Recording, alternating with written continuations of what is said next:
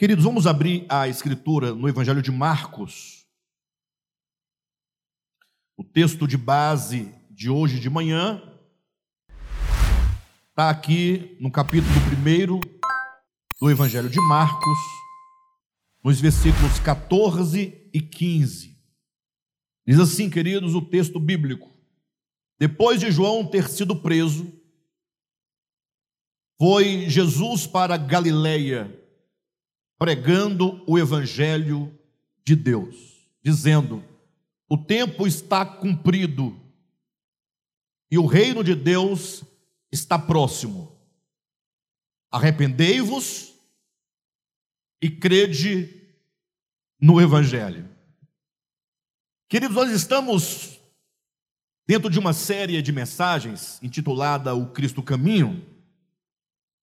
Como eu já disse aqui outras vezes, propósito dessa série é discipular,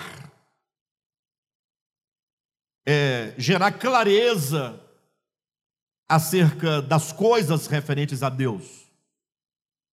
E quando eu falo gerar clareza, eu me refiro a uma necessidade muito grande que temos, haja vista que muita confusão foi feita e gerada dentro de nós ao longo da nossa experiência cristã. E até hoje mesmo, se você parar para ouvir o Alexandre pregando, depois você ouvir o Soares pregando, depois você ouve o Chapéu pregando, o Malafaia pregando e outro pregando, e você vai ficar meio perdido, porque são linguagens muito diferentes, são é, critérios muito diferentes, é, são assuntos muito diferentes, são perspectivas diferentes, interpretações diferentes. Ou seja, a confusão está feita.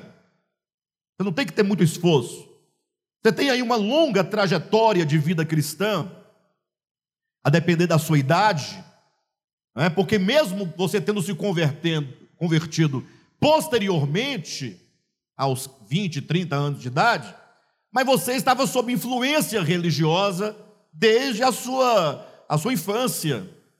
Seus pais, seus avós, a escola, né? os, seus, os amigos, os familiares, ou seja, a influência religiosa em nós é muito grande. Então nós trazemos todo tipo de conceito que sabemos lá de onde veio. E por mais que nos pareça bonitos os conceitos, interessantes e nos pareçam esses conceitos verdadeiros, o fato é que nós não paramos um momento para verificar. Ora, em algum momento nós temos que desconfiar que deve ter muita coisa errada, porque se cada um fala de um modo, se cada um acredita de um modo, é, todos não podem estar corretos. Né? Colocar aqui a teoria do terceiro excluído. Né? Ou há o falso e o verdadeiro, não tem um terceiro. Ou é falso ou é verdadeiro se são coisas contrárias. Né? Então, em algum momento, nós temos que parar e falar assim: puxa, eu preciso né, rever muita coisa.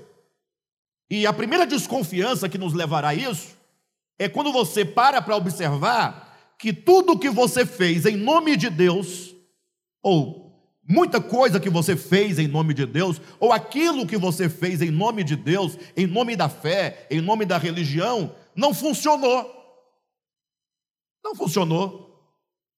Você ficou lá 30 anos dentro de um regime, perfeito? Tá, você ficou 30 anos sem beber, ok. Mas tem gente que não está na igreja, não está nem aí para a igreja, é, e também não bebeu. Você não precisa de igreja para parar de beber. Para de bobagem. Você precisa de vergonha, de força, decisão, disciplina. Você para de beber, para de fumar, para de fazer um tanto de coisas que você que vai trazendo, né? Mas o fato é que você vai observar que você ficou 30 anos sem dançar um forrozinho, um pé de serra. Você foi proibido, não dançou. E aí, o que aconteceu? aconteceu Você perdeu a chance de dançar com a tua esposa, né? De se divertir, de se alegrar. Ah, pastor, eu acho que é pecado. É, continua assim, não tem problema não. Você não é obrigado a dançar também, não.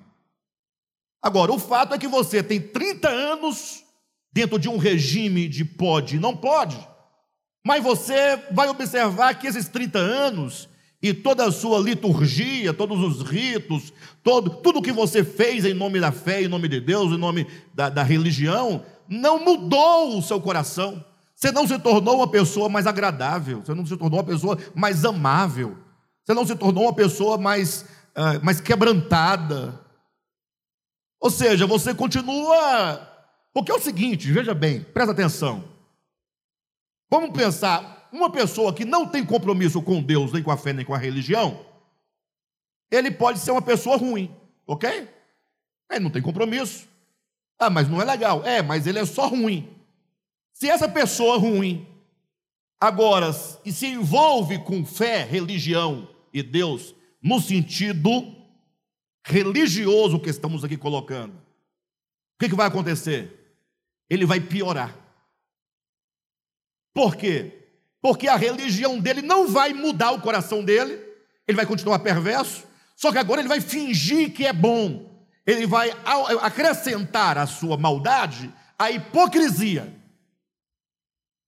Aí você sabe que a hipocrisia está aí, para quem quiser ver, estampado, não é? É só perguntar para a esposa em relação ao marido que ela vai falar quem ele é. Ah, na igreja é uma maravilha. Agora a esposa sabe que em casa ele não é aquilo que ele parece ser. Ou perguntar para o marido quem é a esposa. Hein? Ou perguntar para os filhos quem são os pais. Ou perguntar para os pais quem são os filhos. Vocês estão entendendo, pessoal? Então, assim, você começa a desconfiar que tem uma coisa errada quando você percebe que todo o esforço humano e religioso que você tem empreendido é incapaz de alterar as disposições do seu ser, do seu coração. Então, tudo começa daqui. Desconfiar. Desconfie. Deve ter alguma coisa que não está certa. Perfeito? Daí porque nós fomos o quê? Contaminados, com muita informação, muita confusão, muita doutrina. E talvez até hoje você fale assim, agora, a, a, nessa igreja aqui, agora o tal do Devap, agora que acabou tudo, agora eu estou confuso de tudo. Porque até então estava tudo certo, agora desmontou tudo. Então você, eu digo para você, nos acompanhe naquilo que estamos ministrando nessa série. Reflita, procure compreender. E o que hoje nós queremos tratar, desconstruir e construir em cada um de nós, é uma coisa muito fundamental, básica. Thank you.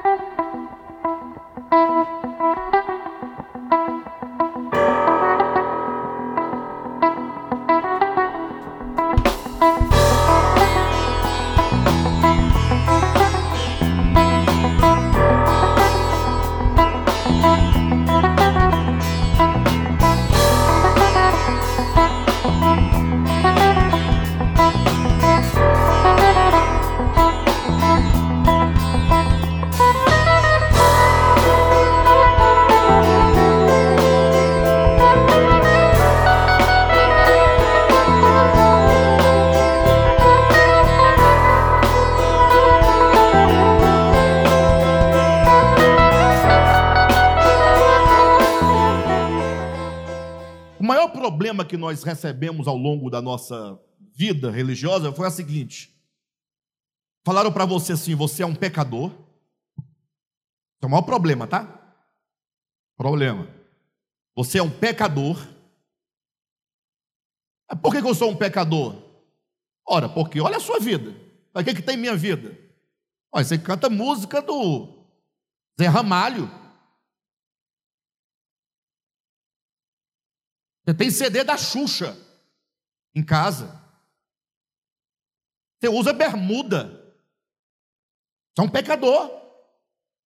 Olha o tamanho do seu cabelo. Você pinta cabelo. Você vai para a igreja católica. Não é assim? Ah, você tem tatuagem. Você faz tatuagem. Você toma cerveja, você dança. Você viaja com sua família para a praia. Já você viu crente na praia? Não faz sentido. Todo mundo pelado. Aí você então é um pecador, disseram para você isso. Aí falou assim: agora tem o seguinte. Aí o, o erro vai aumentando. Me acompanha, tá? Vai dar certo. E Jesus morreu para te salvar. Opa! Salvar de quê? Aí ele vai explicando. É porque nessa condição em que você se encontra, você, quando morrer, vai para o inferno. E então Jesus veio para pagar essa dívida para você, e ele morreu na cruz por você. E você fala assim: tá aí o que eu faço? Aceita Jesus e tudo estará resolvido. Aí você aceitou Jesus, sim ou não? E aí falou: é agora, culto de doutrina. Então não pode ir para a praia, não pode tocar Zé Ramalho, quebra o DVD da Xuxa, né? É, não pode mais usar bermuda, agora é assim, assim, assado. Aí você pegou a cartilha, resolveu o problema, pronto. Você virou um santo. Virou um santo. Agora você tem a plena certeza da sua salvação. Ou seja, quando você morrer, fica tranquilo que você vai para o céu. Está indo, Aí você fala assim: eu, eu estou bem, eu, quando eu morrer, eu vou para onde? Para o céu. E o pau quebrando. Inimizade com a sogra, inimizade com o cunhado, inimizade com a esposa, inimizade com os filhos, inimizade com os irmãos. Não pode nem congregar porque tem raiva dos irmãos da igreja, tem ódio. Pessoas que deixaram de congregar na igreja que eles gostavam, e até acredito que devem gostar ainda, mas não tem condições de olhar para a cara do Marcinho. É a sua mesmo. É justificável, né? Porque, te falar, misericórdia. A loura é uma sofredora, coitada. Mas como diz, né? O amor não se explica. Então, vocês estão entendendo, pessoal? A pessoa tem a sensação agora de que está salva. Quando morrer, eu vou para o céu. Alexandre, mas você falou que esse aí é um grande erro, é o grande erro.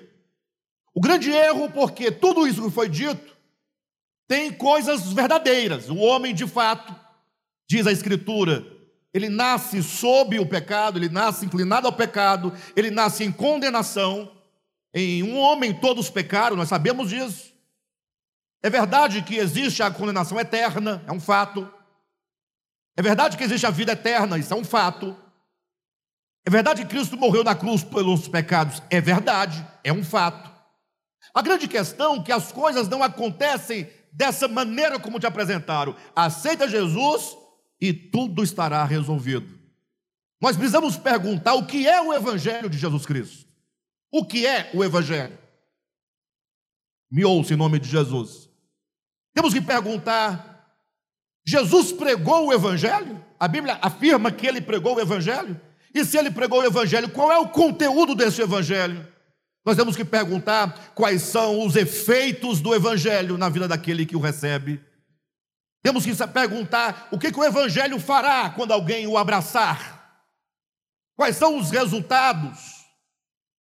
E o texto dessa manhã que nós lemos aqui, ele é muito maravilhoso, porque ele traz no versículo 14 de Marcos 1, dizendo o seguinte: que depois de João ter sido preso, vírgula, foi Jesus para a Galileia, pregando o evangelho de Deus.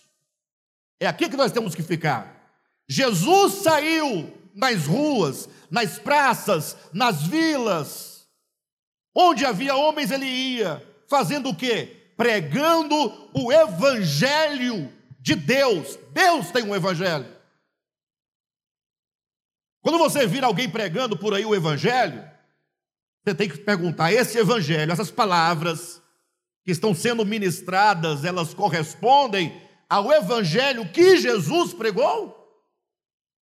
É o mesmo ensinamento de Jesus ou é outra coisa diferente ou contrária ao que Jesus ensinou?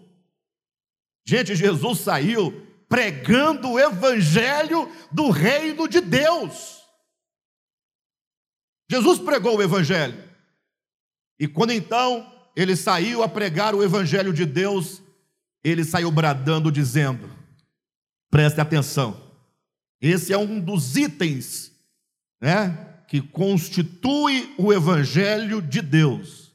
Ele dizia: primeiro, o tempo está cumprido. Então, o Evangelho de Deus traz uma notícia dizendo: olha, chegou o tempo. Opa, então, que tempo é esse? Se eu vou receber o Evangelho e ele me adverte: olha, o tempo chegou, o tempo está cumprido, o que, que vai acontecer agora? É a pergunta. Diz: primeiro, o tempo está cumprido. Dois, ele diz: arrependei-vos. De que, que eu tenho que me arrepender? O que, que é arrependimento?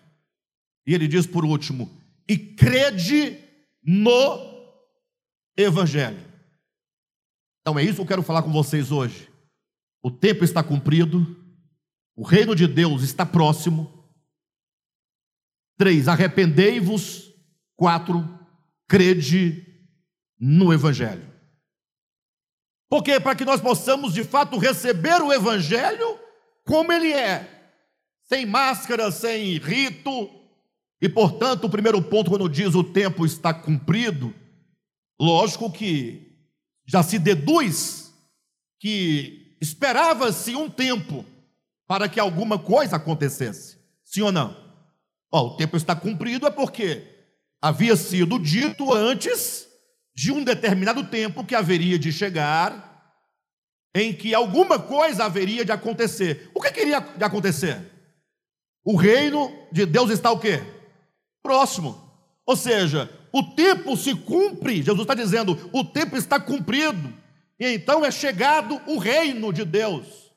Veja que não é uma questão, preste atenção, não é uma mera questão de falar, oh, você é um pecador, você vai para o inferno e eu vim livrar você do inferno. Não, está dizendo, antes do tempo se cumprir, o reino de Deus não havia ainda o que? Chegado.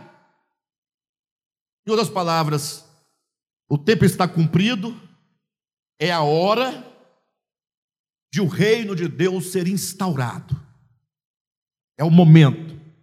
Havia um momento dentro da economia divina, do projeto divino, em que esse reino haveria agora, nesse momento, ser instaurado definitivamente. Isso por um motivo muito simples. Alguém pode questionar: olha, e o reino de Deus não havia antes? Alguém pode questionar isso?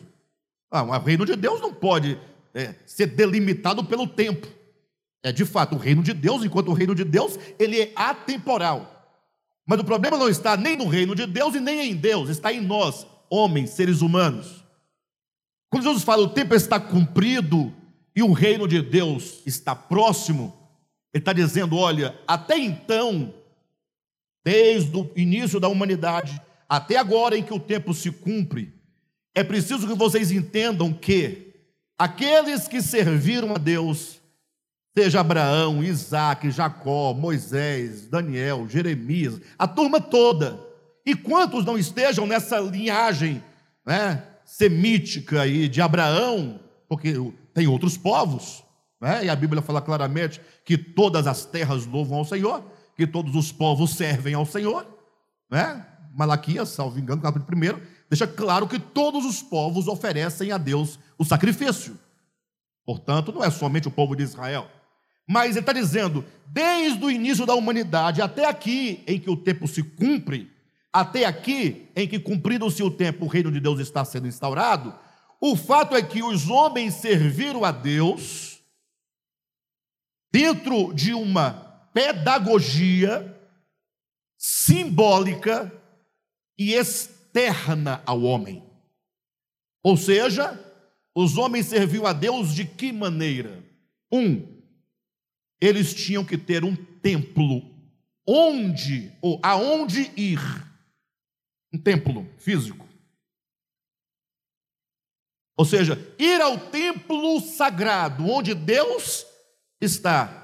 Se você não foi ao templo sagrado onde Deus está, você está privado da presença dele. Essa é a ideia. Assim os homens serviam a Deus. Você tinha que oferecer um sacrifício de um animal, uma pombinha, uma rolinha, uma vaca, uma cabra, uma, qualquer coisa. Tinha que oferecer, derramar sangue. Tinha o dia sagrado para guardar, para cumprir. Aquele dia você tem que consagrar 100% a Deus, não pode trabalhar, não pode fazer, não pode acontecer. Uma vez por ano tinha o dia do arrependimento, todo mundo ficava de cabeça baixa, arrependido, aquela coisa. Ou seja, tudo o que eles faziam em relação a Deus eram oferecer a Deus coisas. Coisas. Quem está entendendo? Daí vocês vão lembrar do texto de João capítulo 4, quando diz assim: a mulher samaritana, né, perguntando para Jesus: é, Eu vejo que tu és profeta, então diga-me, onde devemos nós adorar? Lá no monte, aqui no monte Gerizim, ou lá em Jerusalém, no monte Moriá? Em qual dos montes devemos ir? Porque no Moriá tem o templo, ou tinha, de Salomão. Aqui nós temos o nosso templo no Monte Gerizim. Onde é que devemos adorar? Aí Jesus fala assim: olha, vem a hora e já chegou. Nosso texto diz o quê? O tempo está cumprido. Então, o tempo haveria de se cumprir. Jesus fala: o tempo se cumpriu. Em João 4 ele diz: vem a hora e já chegou. Então, ambos os textos situam tudo no mesmo ponto, no mesmo momento. Aí Jesus fala: o tempo em que o reino de Deus chega é o tempo em que nós abandonamos toda forma exterior de serviço a Deus. Vem a hora e já chegou em que o verdadeiro adorador adorará o Pai em espírito e em verdade. Em suma, ele está dizendo: essa hora que chega, essa hora que o reino de Deus se instaura, é o momento em que o homem alcança a compreensão de que Deus não é servido por mãos humanas, que Deus não é servido por ritos, por coisas externas. Então Jesus fala: o verdadeiro adorador, a partir desse momento em que o tempo se cumpre, a partir do momento em que essa hora chega, ele agora abandona a forma religiosa e externa de servir a Deus. Parece que não diz muita coisa. Porque alguém pode falar assim: ah, mas eu nunca liguei para essas coisas mesmo. Só que não é só deixar essas coisas externas. Significa que você agora se torna alguém que adora o Pai em espírito e em verdade. Esse, nesse novo tempo, que agora se instaura, você se entende como o templo de Deus. É aí dentro, você é um templo. Deus habita você. Você crê nisso? Mas, ó, mas nos ensinaram a olhar para fora. A religião nos ensina a olhar para fora. Quando você ora, você faz o quê? Você olha para fora ou para dentro? Para fora. Quando você quer adorar a Deus, você faz o quê? Para fora ou para dentro? Para o céu. Porque esse Deus que foi ensinado é um Deus muito distante. Aí você quer adorar a Deus, você fala assim: eu vou para o culto domingo. Lógico, aqui nós adoramos a Deus coletivamente, juntos. O fato é que, com esse novo tempo, Jesus fala: o verdadeiro adorador se entende como templo vivo de Deus. Onde Deus, no templo que é você, está entronizado. Quando você olha, pense comigo, lá para o Antigo Testamento, tinha um templo lá, lá tinha um sacerdote, não tinha? Que servia dentro do templo, sim ou não? E agora, nós somos o templo então Cristo está em nós, servindo ao Pai por nosso intermédio. Você ganha agora, nesse novo tempo, a convicção, a clareza de que se serve a Deus é interiormente, é aqui dentro de você onde todas as coisas acontecem. Onde é que acontece redenção? É aqui dentro. Olhe para dentro de você. Pare de olhar para fora e comece a olhar para dentro. Olhe em todos os sentidos, positiva e negativamente. Positivamente você olha de que maneira? Eu sou o templo onde Deus habita. Logo, esse templo, meu coração, minha alma, minha consciência, precisam ser trabalhados por Deus. Deus, Ele precisa limpar essa casa, deixá-la em condições habitáveis para que Ele habite. É uma santificação que deverá acontecer por dentro e não por fora. Depois desse tempo que chega, daí em diante, o reino de Deus se instaura enquanto uma realidade espiritual e interior. Daí você precisa vencer logo essa ideia, essa questão de você ficar sempre preocupado com as coisas. Você viu lá o Massinho? O Massinho ele é cooperador do ministério, pastor Josué? É? Estranho. Por que estranho? Ué, você não viu, não? Os braços dele? Você não tinha visto? Agora, eu não vou nem dizer da mulher dele. Eu não vou nem dizer da mulher dele. Por que, que eu, eu julgo dessa maneira? Porque para mim, Deus está preocupado se o braço dele tem um desenho ou não tem um desenho. Aí vem aquele crente chato, que nunca leu a Bíblia, ele ouviu um versículo pela internet. Alguém disse na internet que tem um texto lá em Levítico que proíbe tatuagem. Coisa chata. Nunca leu a Bíblia o indivíduo. Ele ouviu um versículo que alguém disse na internet. Aí ele gravou, é Levítico. Mas não sabe nem o capítulo, nem o versículo, ele não sabe nem o que é Levítico. Ele vai ter profunda dificuldade de encontrar Levítico na Bíblia.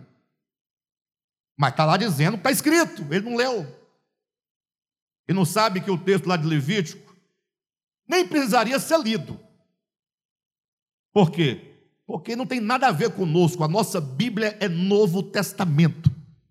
A Bíblia cristã é Novo Testamento. Bíblia hebraica, de Gênesis a Malaquias, é a lei de Moisés. Porque quem apresenta Levítico não tem condições de, de praticá-lo nem por meia hora. É o livro que fala assim para você: que se você tem um escravo, preste atenção, e esse escravo lhe desobedece, você pode espancá-lo com um pau. Está escrito lá, você vai cumprir para você ver o que vai acontecer contigo. Ah, pode espancar? Ele é seu escravo, é propriedade sua, então você pode espancá-lo com um pau. Aí as consequências, calma que Deus resolve. Se quando você estiver espancando-o com um pau, ele morrer debaixo da tua mão, porque você bateu muito forte na nuca dele, aí você passou do limite, você é culpado do sangue dele. Entendeu? Poxa, justo, né? Bate, mas não mata. Eu posso bater porque é meu escravo. Matar eu não posso porque eu não sou dono da vida. Aí ficou legal. Ó. Legal, bem equilibrado. Ó, a justificativa. É meu, o escravo? É, então eu posso bater. Com um pau na cabeça. Matar não. Porém, eu bati com um jeitinho na cabeça dele para não matar, só para só para ferir, saiu sangue. Bati de um jeito só para ele ficar moído. Nas costas, no cotovelo, na canela, e o pau quebrou. Aí eu larguei ele lá, todo moribundo, todo culhambado. Passou um dia, ele está lá. Dois dias, ele está lá. Três dias ele morre. Morre pelo espancamento. Só que tem um detalhe: ele não morreu debaixo da minha mão. Porque afinal, Eu bati nele, tem quantos dias? Três. Logo, eu não sou culpado de sangue dele. Por que, que eu citei esse texto? Sabe para quê?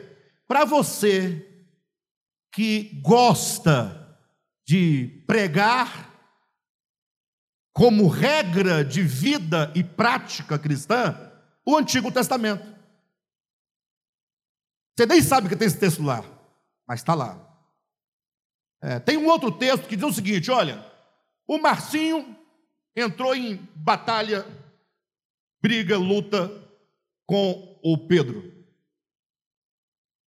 Eu posso falar exemplo? É, é esquisito, mas está na Bíblia, então é esquisito, mas. Eu, eu, na Bíblia eu posso falar, eu posso dar um exemplo de vocês, vocês três. Massinho, Loura e. Vou falar, Massinho. Pode, Loura. Bom, eles, eles permitiram. Que vai ficar sem graça vai ser o Pedrão, mas eu não posso fazer nada. Tá lá o Massinho lutando com. lutando com o Pedrão, os dois. É o Massinho e o Pedrão. Olha os nomes. Tá. Aí o Pedrão pega. Pedrão mais novo, mais magro, não tanto, mas mais é, em condições físicas um pouquinho melhores. É, aí ele pega e pega o Marcinho pelo pescoço e começa a apertar. Vai apertando, apertando, o Marcinho vai ficando vermelho. A loura chega e fala assim: Pronto, vai matar meu marido. O que, é que ela faz? Ela pega uma faca e castra, vem por de trás, castra o Pedro. Cai o cacho no chão. Hã? Ah, só apertar? Não é cortar? Para soltar. É, o Pedrão falou que lá fala de pegar e não cortar. É, tá, é, piorou a situação. Vai piorar. Tá bom, a loura não pegou faca nenhuma, tudo bem, vamos, volta a fita. Ela só pegou de jeito e torceu. Poxa, mas é a única maneira que ela consegue tirar o marido da mão do Pedro, porque se ela der murro nas costas do Pedro, ele não vai sentir nada, vai? Então, quando um homem vier para cima de você, como é que você faz? Entendeu? Ele vira uma criança. Mulheres, essa é a tática. Não é ensinamento meu, é do Antigo Testamento, eu estou só citando o texto. Aí a loura foi lá, torceu, o Pedro deu um pulo para trás e largou o marido dela. Aí o Pedrão correu, foi embora. Aí a lei fala, o sacerdote viu, lá, assim, você já sabe o que você tem que fazer com sua mulher agora, né? Hã? Impura? Ah, impura. impura. Você agora vai ter que cortar a mão dela. Você vai ter que amputar a mão dela, porque ela não deveria ter tocado nas coisas do Pedro. Mesmo que não fosse com outro sentido. Aí pega todo um ritual, cutelo, corta a mão. Pronto, agora a irmãzinha, onde foi? Ah, você deve ter pego em alguma coisa errada. Entenderam? Vai praticar isso. Aí o crente fala: Não, pastor, é tão tonto, vão dizer de mim. Essas leis foram abolidas. Fala, ah, e as outras que você gosta? Não, as outras não foram. Aí ele fica selecionando. Essa eu não quero porque não faz sentido para mim. Essa eu quero porque faz sentido. Essa eu não quero, essa eu quero. Aí vai pegar quais? O dízimo, o sábado e mais umas três ou quatro, não passa disso. Ou seja, o que, que acontece? Para quem gosta do Antigo Testamento, cumpra-o na sua totalidade. Ou então entenda, a Bíblia cristã é o Novo Testamento. E o Novo Testamento instaura um novo tempo, tempo esse que a partir de então você se entende como sendo o lugar onde Deus habita, o lugar onde Ele é adorado. É dentro de você. A vida cristã acontece aqui dentro. Agora, a grande questão em torno desse aqui dentro é porque quando fala aqui dentro fica muito vago, não é? Ah, eu sou o templo, você é templo de Deus? Levanta a mão. Só quem é templo de Deus. Só quem é. Pronto. Não é não? então, veja bem. Aí você fala assim: tá bom, eu sou o templo, Deus habita em mim. Ok. É aqui dentro que acontece? É. Todo louvor, adoração, serviço, é. Todo mundo está claro disso, sim ou não? Deus não é servido por mãos humanas, é no espírito, é dentro, portanto. É, o verdadeiro e adorador adora em espírito em verdade, tá? Aí você fica tentando colocar isso na prática. Como é que você faz? Como é que acontece, pastor Josué? É dentro, eu sei que é dentro. Deus habita aqui. Tudo acontece aqui dentro. Aí como é que você faz para isso acontecer? Ou é só conversa? Pedrão, por favor, fique de pé. Isso. Pedrão é templo de Deus, do Espírito Santo, não é? Você está claro que todas as coisas relativas ao reino de Deus ocorrem dentro de você e não nesse espaço físico? Você sabe disso. Você concorda, acredita, crê? Tá. Então agora, mostra aí para nós. Como é que isso acontece? Pela fé. Como é que é a fé? Faz aí. É. Não tem o que fazer, né? Mostra aí, faz alguma coisa. Porque veja como é simples. Pode sentar, Pedrão. Quando o camarada chegava lá no templo do Antigo Testamento, antes do tempo se cumprir, antes da hora chegar, ele sabia o que fazer, ué. Entrava lá, pegava o animal, entregava para o sacerdote, tinha um ritual, corta o pescoço, derrama o sangue.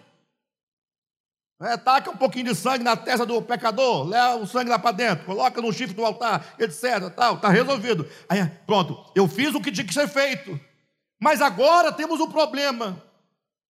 Sabemos que somos o templo de Deus, que é aqui dentro que o reino acontece, que o reino de Deus está instaurado dentro de mim, é chegado em mim, e agora?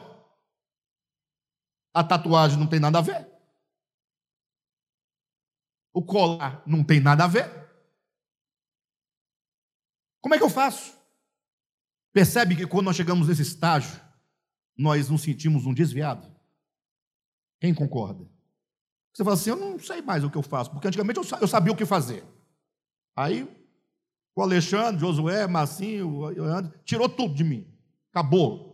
Agora, o que os crentes faziam, eu deixei de fazer porque é tudo aqui dentro.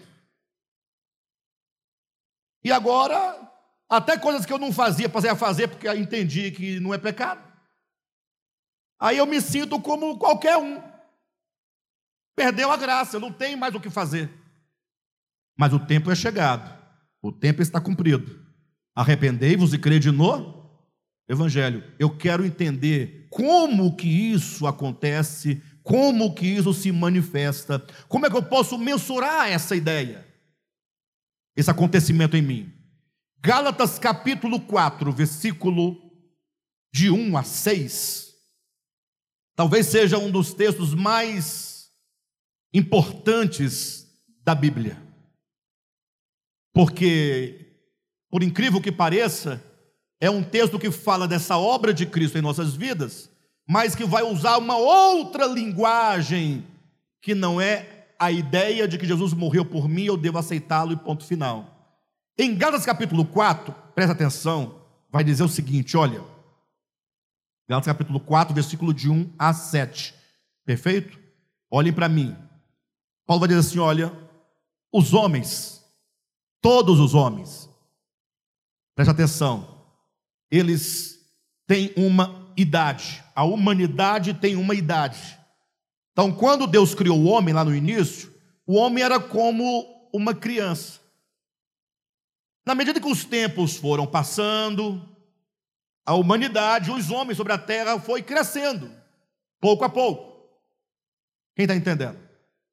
Até que chegou num dado momento da experiência humana, chamado a dispensação da plenitude do tempo, Deus enviou o seu filho.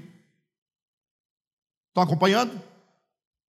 Ou seja, quando chega o tempo está cumprido, lá de Marcos capítulo 1, versículo 15, nós temos agora em Gálatas dizendo que chegou à plenitude do tempo.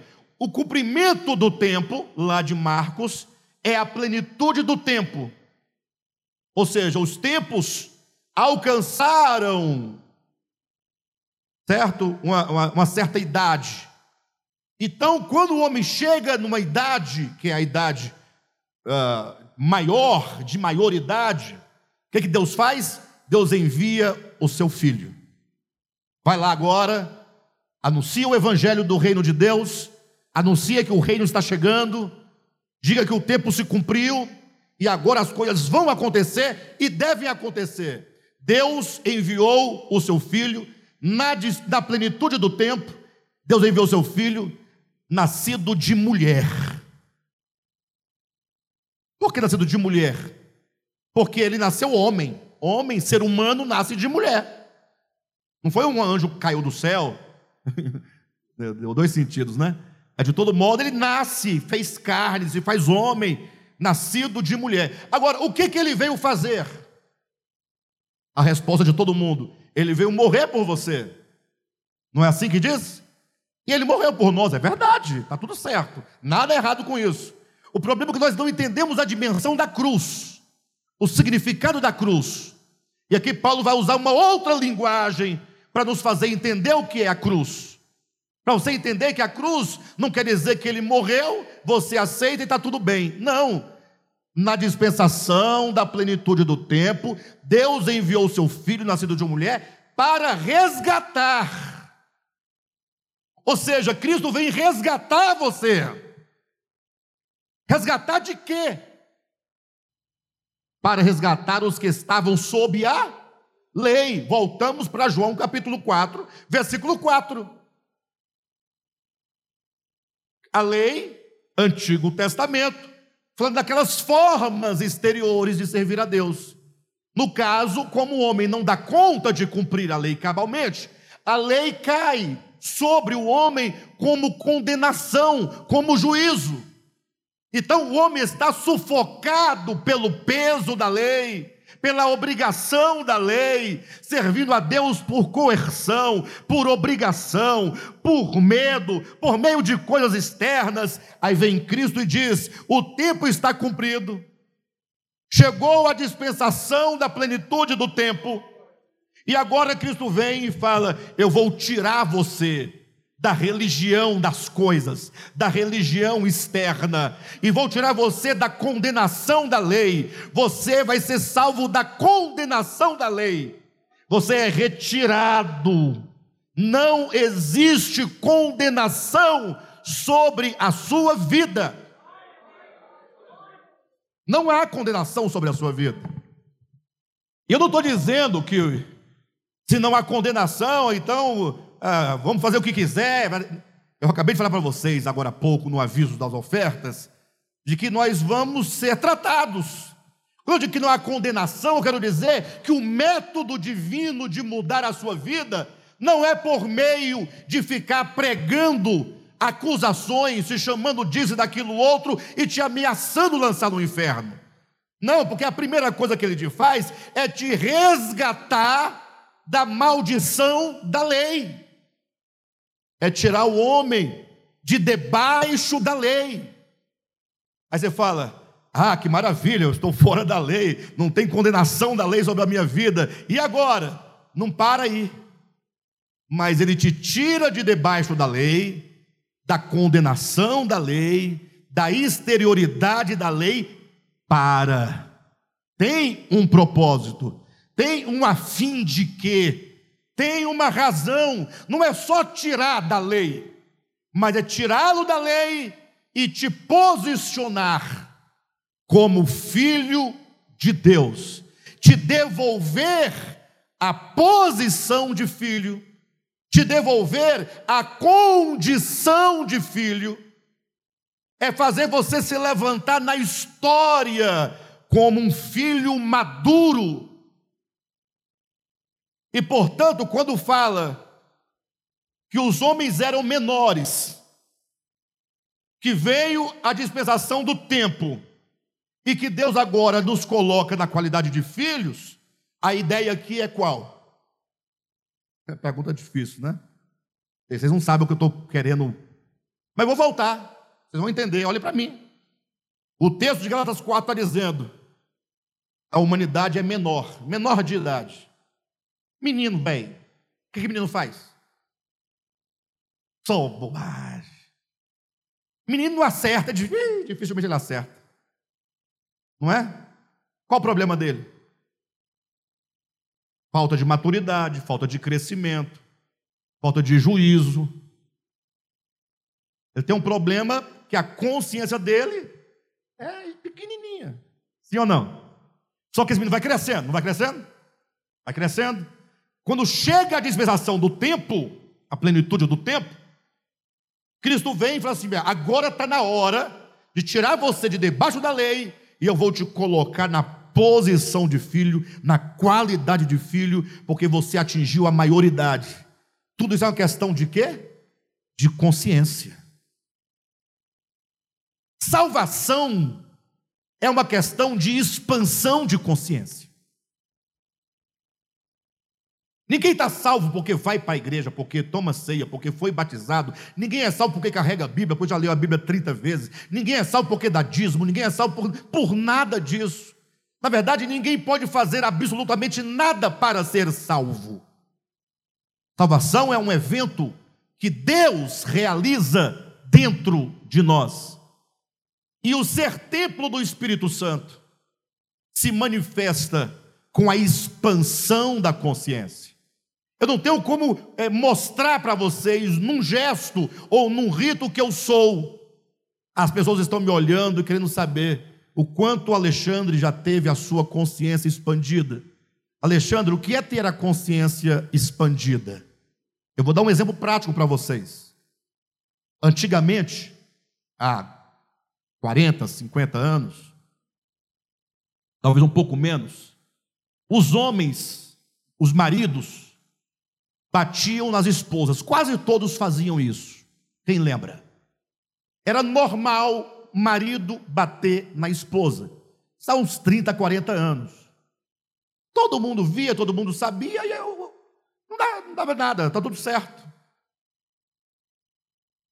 Vocês lembram dessa, dessa época? Quem lembra? Aqui deve ter muitas mulheres que apanharam muito de seus maridos. Minha mãe mesmo Levava duas pizzas por dia, sagrado. Manhã e à noite, manhã e à noite. Cadê minha mãezinha? Está lá. Não morreu não, né, mãezinha? Inclusive, eu nasci debaixo de pancada. Bucho grande e meu pai com o na barriga dela, batendo em mim. Estou aqui vivo. Bem, isso há 30 anos. Era comum. A mãe da mulher que apanhava defendia o marido. Sim ou não, pessoal? Eu estou falando um fato, tá?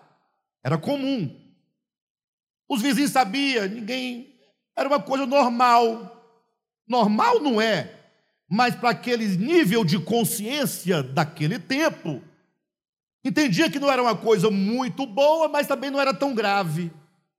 Quem está me entendendo? O tempo foi passando, eu estou explicando o que é expansão de consciência. Uma hora Houve situações que aqui, dali, no meio político, legislativo, acabou que criaram uma certa consciência e falou assim: olha, temos que ter leis duras que impeçam essa prática. Ou seja, os homens começaram a perceber que isso é um mal e deve ser contido. Mas quando é que o homem chegou nessa situação? Ele não teve uma expansão de consciência? Sim ou não, pessoal? Logo agora vem a lei. A lei vem se aperfeiçoando, vem vindo as, as implicações, não é? o tempo vai passando, os homens mais velhos vão deixando de bater nas esposas por força da lei. Ele tem vontade, mas ele sabe que ele vai preso. Então ele fica, né? Quem está entendendo? Hã? Não entendi. Ah, isso é. Mas o que que acontece? Ouve aqui, velhinha. O que que acontece? Os veião ainda falam, eu sou da Paraíba, rapaz, eu sou paraibano, é, sangue quente, ignorante, eu sou bruto, seu lunga mesmo. É, tá. Só que aí a nova geração, que já chega num novo tempo, com essas leis já instauradas, já não vendo mais isso acontecer com tanta frequência, já vão vindo com uma outra consciência, uma consciência mais expandida. Os velhos vão morrendo, os novos vão chegando num novo estado de coisas, e tudo vai ganhando uma nova forma de ver o mundo, de entender o mundo, já aprende o respeito do outro, já sabe que a mulher não é objeto, a concepção vai mudando, vai alterando o estado de consciência. Eu dei esse exemplo porque é muito típico. Hoje ainda tem aqueles que fazem isso, que agridem até matam, não é? mas é porque esses não acompanharam a evolução do tempo. Mas muitos de nós já mudamos. Igual bater em filho. Eu fico imaginando, eu, eu, eu preguei muito tempo que tinha que bater no filho. Tinha texto bíblico, bater com vara. Disciplinar, bater mesmo nas costas. Uai, está escrito na Bíblia, tem texto bíblico para isso. E tem texto bíblico que não, não, não orienta, ele ordena: castiga o teu filho enquanto há esperança. Minha mãe falava isso para a gente todo dia: castiga o teu filho. É, tinha uma caixinha de promessa e tinha que tirar quando tirava esse versículo. E parece que só tinha esse versículo, porque saía toda hora. Né, Silvinha? Lembra? Aí o tempo vai passando, aí eu fico pensando, tá, a criança tem que ser disciplinada, isso é verdade. Estou contra a disciplina de criança. Mas a forma de disciplinar, se pegar e agredir uma criança com, com cinto, com a mão, batendo. Pensa nisso. Te parece normal? Te parece normal? Eu não estou dizendo que não deva corrigir, que o filho é que. Não, pelo contrário. Tem que ser rigoroso. Mas batendo. Mas lembra que nós estamos vindo de uma cultura que se batia em escravo? Que se batia na esposa? Aí se bate nos animais, no cavalo, na rua, bate no filho também. E quando você que bate no filho erra, quem vai bater em você? Quem vai bater em você? Ah, você, ninguém vai bater em você. Não é louco? Não se bate na cara de homem. Olha. Percebe que nós temos que, com o tempo, nós vamos percebendo essas coisas. Você sai na rua, imagina só um cavalo, coitado, não ganha dinheiro, não ganha salário é obrigado a puxar uma carroça. Tudo bem, até aí é um trabalho, tá, vamos, vamos entender o contexto. Aí, meio-dia, o cavalo, coitado, lá às vezes com sede, e o camarada tá, bora, bora, bora, com a carroça cheia de brita, bora, bora, e o cavalo, coitado, um pangarézinho velho, e agora ele pega o chicote, bate nas costas do carro. Faz, faz sentido? Essas mudanças que eu estou aqui falando, o que acontece, é o que significa expansão de consciência. Uma visão agora sobre a ecologia. Você tem uma visão melhor, você sabe que você não pode é, jogar uma garrafa dentro de um rio. Você não vai ganhando essa consciência? A seleção do lixo. Pai, observa que tudo isso é muito novo agora para a gente, mas nós ainda estamos atrapalhados em muitas coisas que não conseguimos ainda acompanhar. Sim ou não? Gente venceu já algumas coisas, outras nem tanto. É, ainda estamos, nas questões ainda deixamos a, a, a desejar ainda, noutras já vencemos. A consciência vai mudando, se transformando. Conforme a sua consciência se amplia, você vai sendo mais humano, mais solidário, você vai sendo mais generoso, mais compreensivo, mais manso. Né? Mais o quê? Mais carinhoso. Não, na medida que a mente, a consciência vai se expandindo, você vai se tornando mais carinhoso. Sim ou não? Você vai se tornando mais justo. Você não trata mais a pessoa que te ajuda na sua casa como empregado. Você, quando vai comer em casa, a pessoa que te ajuda, você convida ela para se sentar. Vamos almoçar todo mundo aqui. Mas ainda tem quem. A, a pessoa fica lá no quartinho, comendo a marmita dela, não fica? E depois volta para poder tirar os pratos da mesa. Na medida que a consciência vai se expandindo, nós vamos ficando mais Cristo, mais cristão. Isso é salvação. Eu citei aqui questões do dia a dia da sociedade, as leis né, humanas. Ah, está confundindo o evangelho com as leis humanas. Meu filho, o evangelho transforma o homem e transforma a sociedade como um todo.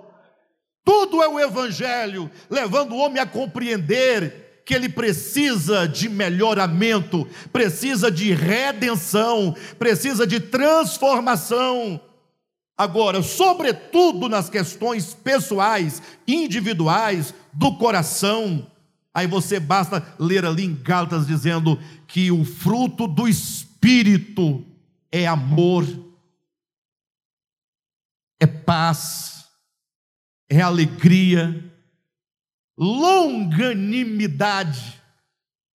Ter longânimo, longo, demorar, Deixa acontecer, deixa, vai dar certo. Deus vai resolver. Benigno, bondoso, justiça. Isso é o fruto do Espírito.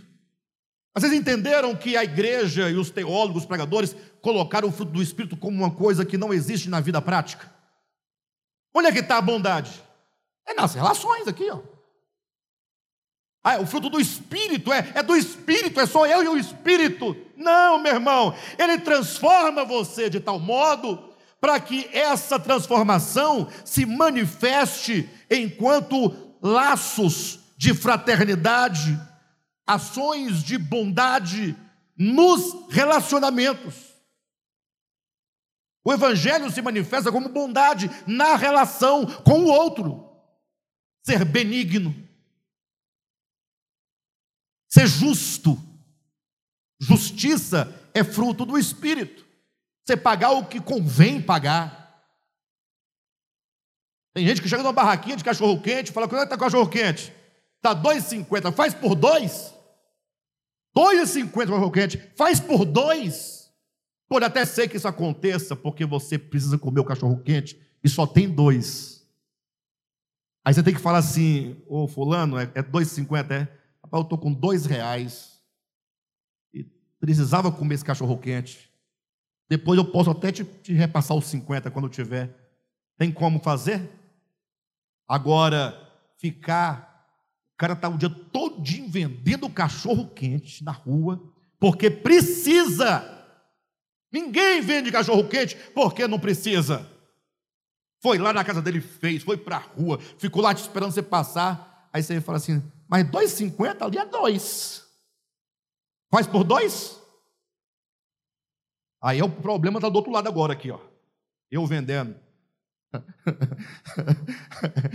falta, falta fruto do Espírito de lá e de cá agora, vai faltar aqui também. Não, meu irmão, dá os três reais para ela, aí ela fica procurando. Fala, não, pode deixar. É justo, pratique a justiça. Paga as pessoas. Pastores aí, ó, não leve membro para sua casa para capinar seu lote de graça porque você é pastor, não. Está errado. Tem que pagar o, o irmão, capina o lote, paga o lote para ele. Quanto é que é para capinar o lote? O preço que ele cobra, você tem que pagar. Nunca vai estar caro. Sabe por quê? Ele vai estar lá capinando um lote, você vai estar sentado numa cadeira de balanço, olhando ele fazer o serviço. As relações são boas. Eu posso pagar, o camarada precisa de trabalhar. É uma relação boa. Mas seja justo. Minimamente justo. Já que você não quer capinar, seja justo. Não, é 180 para capinar, pois vai levar os 200. Com direito da Coca-Cola gelada. É, um bolinho à tarde, o um almoço, suquinho, din-din, paga bem, fruto do Espírito. Quando a consciência se expande, você fica liberto das suas espertezas. Vou ter que parar por aqui. Né? Então, o tempo está cumprido, pronto. O reino de Deus é chegado e esse reino se manifesta expandindo nossa consciência. Isso é salvação.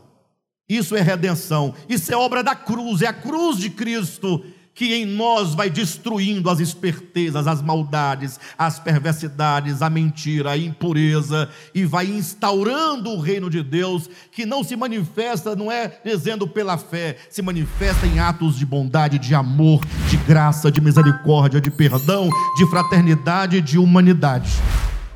Isso é o evangelho, irmãos.